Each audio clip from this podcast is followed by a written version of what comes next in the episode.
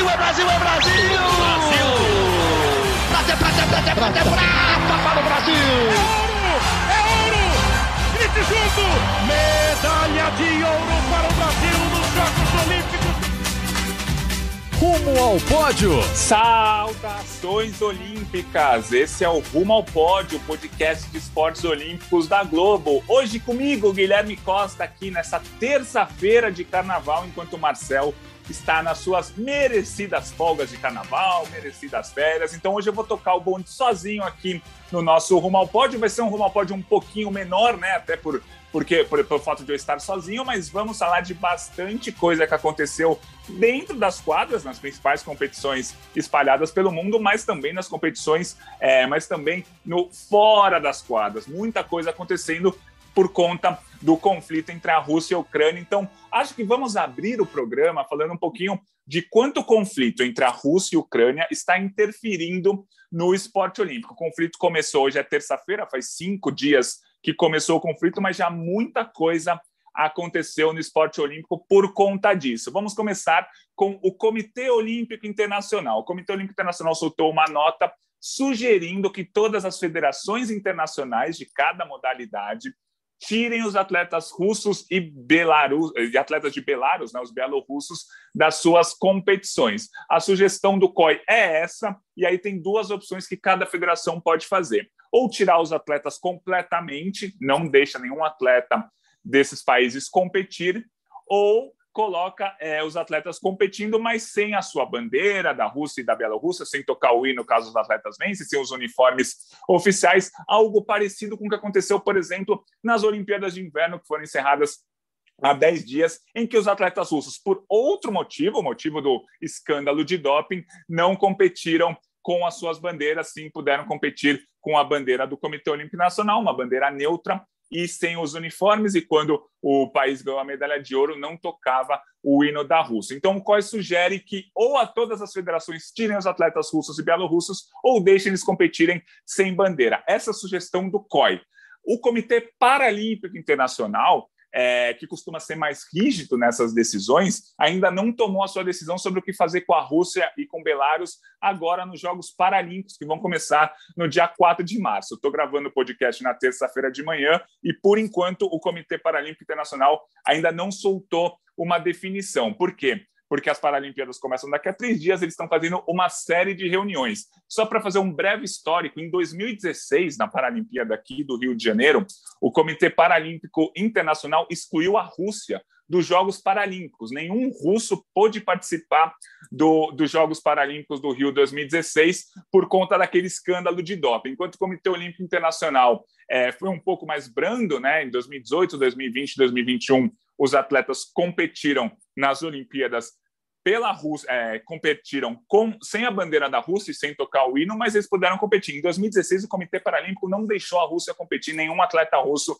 pôde participar, na época por conta do escândalo de doping. Então, é bem provável que o que a o que o Comitê Paralímpico Internacional defina para os próximos dias, né? A Paralimpíada começa no dia 4 de março, é que os atletas russos fiquem realmente fora da competição. Tem uma outra questão importante envolvido, envolvendo as Paralimpíadas, que é a, a presença da Ucrânia. A Ucrânia é uma das potências paralímpicas. Na última Paralimpíada de Inverno, ficou em quinto lugar no quadro de medalhas e ainda não tem notícia de como os atletas ucranianos vão conseguir chegar em Pequim, na China. Claro que alguns já moravam fora da Ucrânia, vão ter a facilidade de chegar em Pequim, só que os atletas é, paralímpicos que moram na Ucrânia ainda não conseguiram sair, faltam aí no momento que a gente está gravando o podcast, apenas três dias para a cerimônia de abertura. Então, tem duas questões importantes envolvendo as Paralimpíadas de Inverno: a participação ou não dos atletas russos e belorussos e a participação dos ucranianos que não estão conseguindo é, sequer sair do país. Então, acho que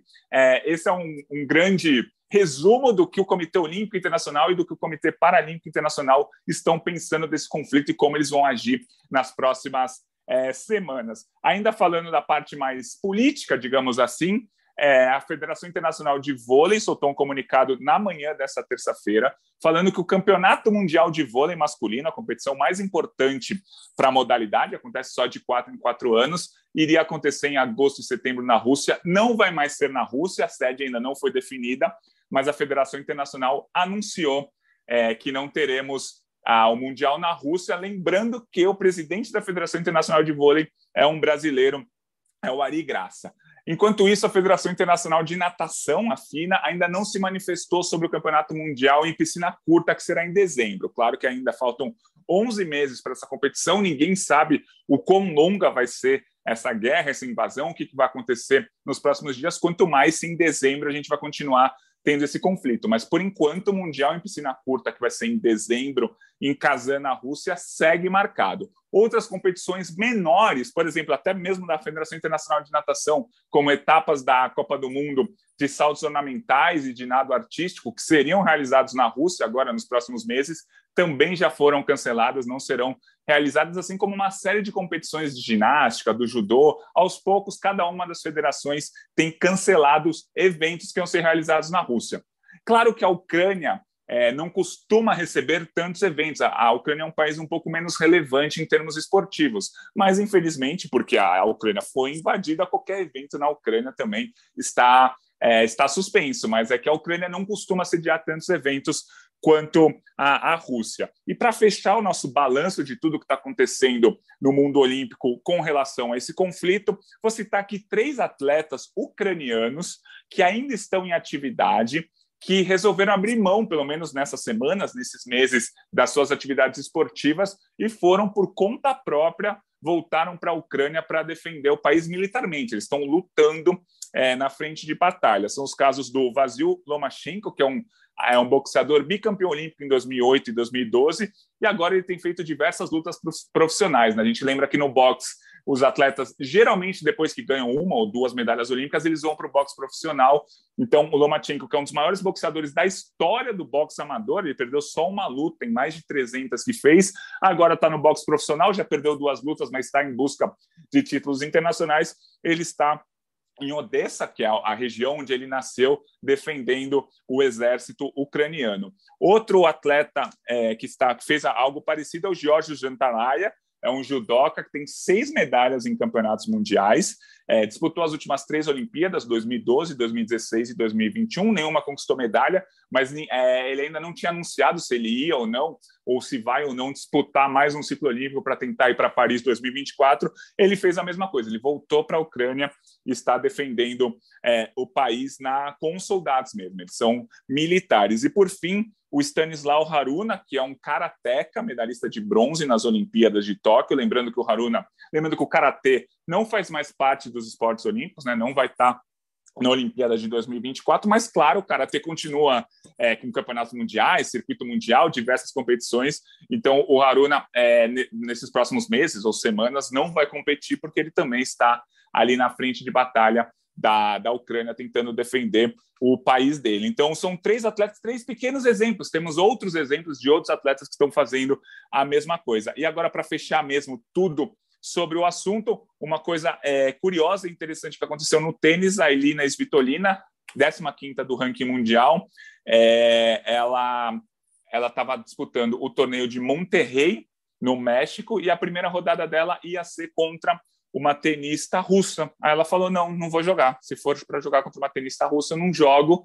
E aí abriu mão da competição, ela era a principal favorita ao título, e falou que vai fazer isso várias vezes se isso continuar acontecendo e está pedindo alguma sanção da, da, dos, da, dos, organizadores do torneio de tênis para ou tirarem os atletas russos e bielorrussos, ou pelo menos deixarem eles competindo, claro, mas sem bandeira. A gente lembra que, por exemplo, o número um do ranking mundial masculino é um russo, o Daniil Medvedev, e o Rublev, um outro russo, que atualmente é o sexto do ranking mundial, venceu um torneio em Dubai na semana passada e na comemoração de uma das vitórias dele, né, que foi na semifinal, ele escreveu na câmera, a câmera de transmissão mesmo, é, No War, please, né, sem guerra, por favor. Ele é um atleta russo.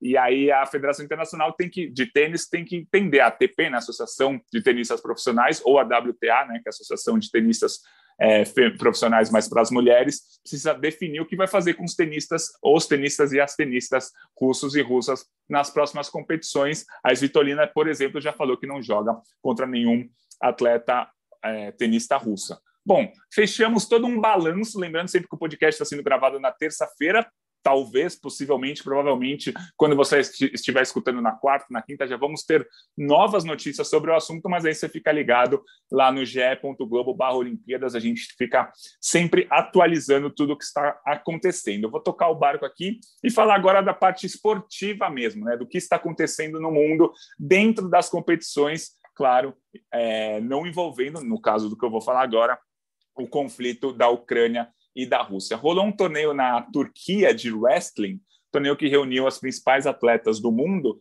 e a Laís Nunes, brasileira, não conquistou medalha. A Laís Nunes disputou duas é, Olimpíadas já, 2016 2021, está tentando mais um ciclo olímpico. Ela disputou essa, esse torneio na Turquia, mas não conquistou medalha, mas conseguiu resultados importantes. Ela venceu duas lutas até ser eliminada nas quartas de final, e uma das lutas que ela venceu, a primeira rodada já foi interessante, foi contra uma russa, Anastácia Porokina, que não é a melhor russa dessa categoria, mas a, brasileira está perdendo de 8 a 0 e conseguiu virar para 11 a 8, algo que é muito difícil de acontecer é, no wrestling.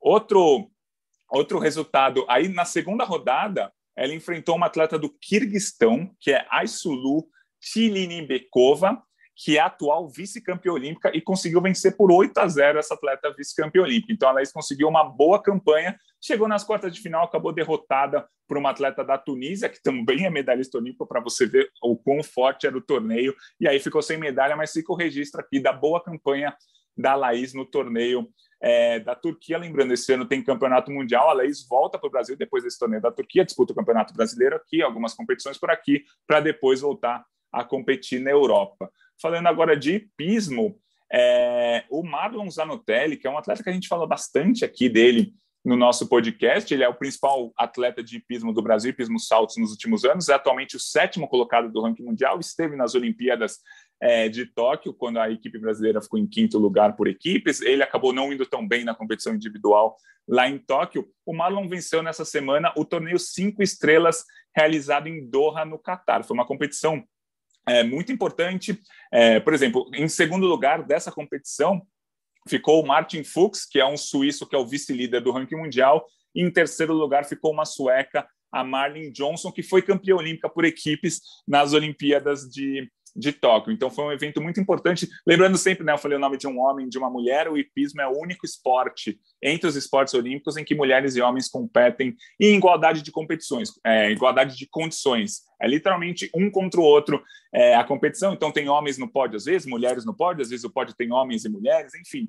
É, o hipismo tem essa diferença com relação aos outros esportes e o Marlon conseguiu vencer o vice-líder do ranking mundial e uma campeã olímpica para ficar com essa medalha de ouro. Ele é sétimo do ranking, o brasileiro lá no torneio de Doha ele foi campeão. É, deve subir no ranking, o ranking vai ser divulgado essa semana ainda, mas fica aí o registro do bom resultado do Marlon Zanotelli no epismo. Agora a gente vai mudar de esporte de novo, falar um pouquinho de basquete, porque a seleção masculina do Brasil está disputando as eliminatórias para a Copa de 2023. É, um breve preâmbulo antes, vou falar um pouquinho da seleção feminina, porque enquanto a gente ficou sem fazer o nosso podcast aqui, é, na semana passada que a gente não fez, a seleção brasileira feminina de basquete ficou fora da Copa do Mundo, que vai ser realizada ainda esse ano. O Brasil disputou o pré-mundial, acabou perdendo os três jogos para a Coreia, Sérvia e Austrália e ficou sem a vaga para o Campeonato Mundial Feminino, que vai ser agora em 2022. O Brasil fora pela segunda vez seguida. Na, na Copa, é, nas eliminatórias da Copa masculina, que aí sim esse evento vai ser realizado em 2023, o Brasil conseguiu nessa semana duas vitórias novamente. Os jogos foram realizados em Franca, interior de São Paulo. Franca é conhecido como a capital do basquete, a principal cidade. É, historicamente, né, o Franca tem um time muito forte no basquete masculino. Ali é onde é o coração mesmo do basquete no interior de São Paulo. Então, muita gente fala que é a capital brasileira é, do basquete. E lá em Franca, o Brasil ganhou dois jogos. 85 a 66 do Uruguai e 119 a 73 da Colômbia. O Brasil não jogou com sua seleção mais forte possível. Por exemplo, só um exemplo, o Raulzinho, que é o jogador brasileiro que está na NBA, continua jogando na NBA, ele não voltou para cá para fazer esses jogos, mas de qualquer forma, duas vitórias tranquilas do Brasil. O Brasil agora é, se classificou para a próxima fase das eliminatórias. O Brasil, o Brasil por enquanto, está com quatro jogos e quatro vitórias, já tinha vencido o Chile duas vezes no fim do ano passado, nas primeiras rodadas, e agora o Brasil está com oito pontos, já classificado para a próxima fase. Aí sim, na próxima fase, vamos ter grupos de seis países, em que três ou quatro países classificaram direto para a Copa, porque as Américas têm direito a sete vagas para a Copa do Mundo do ano que vem. É, então vão, ser, vão ficar dois grupos de seis países, três de um grupo passam e vão direto para a Copa, três de outro grupo passam e vão direto para a Copa, e os quatro colocados vão jogar entre si para ver quem vai conquistar a sétima vaga para a Copa do Mundo. Lembrando sempre que o Brasil, como tem sete vagas, é muito provável que o Brasil conquiste uma dessas sete vagas. Assim, é difícil o Brasil ficar fora das Olimpíadas. O Brasil volta a jogar no dia 30 de junho contra o Uruguai, agora no Uruguai, e no dia 3 de julho contra a Colômbia. Aí o Brasil encerra essa primeira fase, que o Brasil já até já se classificou, né? Está com quatro jogos e quatro vitórias, mas pode conquistar mais duas vitórias, passar para a próxima fase. Aí sim a última, que vai dar vaga nas, no, no, Campeonato Mundial 2023. Esse Campeonato Mundial 2023 abre uma série de vagas para a Olimpíada de 2024. Então, é, já, já estamos vivendo o clima olímpico, apesar de faltarem ainda dois anos e três meses para os Jogos de 2024. Então, acho que é isso. A gente encerra por aqui o nosso Rumo ao Pódio dessa semana, bem menor, até porque eu estou fazendo sozinho, não tem com quem debater. A gente, a gente adora ficar debatendo, é, eu e o Marcel, sobre diversos temas. Eu acho que vale também, antes de encerrar, falar um pouquinho de atletismo, mais especificamente de Big Brother Brasil, porque o Paulo André, semifinalista olímpico dos 100 metros rasos, é, nas Olimpíadas de Tóquio, campeão mundial com revezamento em 2019. Ele está no Big Brother Brasil, já tá, já vai para seis semanas de programa. Ele continua muito bem, ele foi o líder na última semana, ele está envolvido bem na casa. Ele até foi para o paredão há duas semanas, mas ficou longe de sair. É, a porcentagem de votos dele foi bem pequena, então ele segue bem no jogo e trazendo para o mundo esportivo. Quanto mais tempo ele ficar no Big Brother, eu estou torcendo para ele ficar mais tempo no Big Brother, menos tempo ele vai ter para treinar para as competições dele. Né? Em junho tem o Troféu Brasil, última seletiva para o Campeonato Mundial, que será realizado em julho. Então o Paulo André já está seis semanas lá no BBB. É claro que tem uma academia no BBB, ele consegue correr aqui, levantar um peso ali, mas não tem como fazer um treinamento específico para manter a forma que um atleta do nível dele precisa, até porque também tem a questão da alimentação, né? No BBB tem uma dinâmica que você ou é, fica na xepa, que seria menos comida, não tem as melhores carnes, não tem muita proteína, às vezes a única proteína que tem é o ovo, ou você fica no VIP que você consegue comer um pouco melhor mas nada parecido com a alimentação que um atleta precisa ter. Então, o Paulo André, quanto mais ele for avançando no Big Brother, menos chances ele tem de, em 2022, disputar as principais competições é, da temporada. Já são seis semanas na casa, ele é o líder atualmente, então ele não está no paredão nessa semana. Então, pelo menos mais uma semana ele fica até pelo menos terça-feira que vem, mas pelo andar da carruagem ele vai seguir muitas e muitas semanas, porque ele está na dinâmica do jogo, ele está ele tá muito bem é, acho difícil ele sair nas próximas semanas. Então, o está ficando cada vez mais difícil do Paulo André disputar as principais competições em 2022. Como a gente já falou aqui diversas vezes no podcast, foi uma escolha dele, uma escolha pensando na carreira dele, é, esportiva, claro, porque está trazendo fama para ele e a fama traz dinheiro e o dinheiro traz uma estrutura melhor para ele competir mas para o ano de 2022 está cada vez mais difícil dele se tornar competitivo. Mas acho que a escolha que ele fez de participar do BBB, por enquanto, para ele está sendo muito boa. Ele está ganhando fama, está ganhando dinheiro, está muito bem na casa. As pessoas gostam dele aqui fora e lá dentro. Então, quando ele sair, se ele sair, ou quando ele sair em abril, maio, com o título do BBB, ele vai sair muito reconhecido e muito amado por todo mundo. Então, acho que está sendo importante para ele essa vivência no Big Brother. Só que para 2022 está ficando cada vez mais difícil ele competir os principais eventos. Só para fechar sobre o Paulo André, 2023 começam os pré-olímpicos, busca de índice, é, disputa dos campeonatos mundiais que valem vaga para a Olimpíada de 2024. Então, participando do BBB de 2022, agora como ele está participando, não interfere tanto a campanha olímpica para ele, visando em 2024. E interfere bastante o ano de 2022, o Campeonato Mundial em julho e ele não está conseguindo, obviamente, treinar porque ele está lá no BBB fazendo esse balanço do BBB, esse termômetro do BBB e do Paulo André, eu fecho por aqui o nosso rumo ao pódio. Hoje sem o Marcel Merguizo, o Marcel segue de férias. Na semana que vem eu volto com mais é, atualizações sobre tudo o que está acontecendo no esporte envolvendo o conflito Rússia e Ucrânia e, claro, tudo o que está acontecendo no esporte, nas competições mesmo, porque as competições não param. Fico por aqui, um abraço para todo mundo, é, agradecer a edição dessa semana que vai ser do nosso Rafael Barros, que está aí no plantão de carnaval, é, ele que é nosso é, coordenador aqui de podcast, está fazendo plantão na edição, vai editar o nosso podcast de hoje. Um abraço para ele, um abraço para todo mundo. A gente fica por aqui e semana que vem tem mais Rumo ao Pódio. Um abraço para vocês. É medalha, é Brasil, é Brasil, é Brasil! Brasil! Prata, prata, prata, prata, prata para o Brasil! É ouro! É ouro! Grite junto! Medalha de ouro para o Brasil nos Jogos Olímpicos! Rumo ao pódio!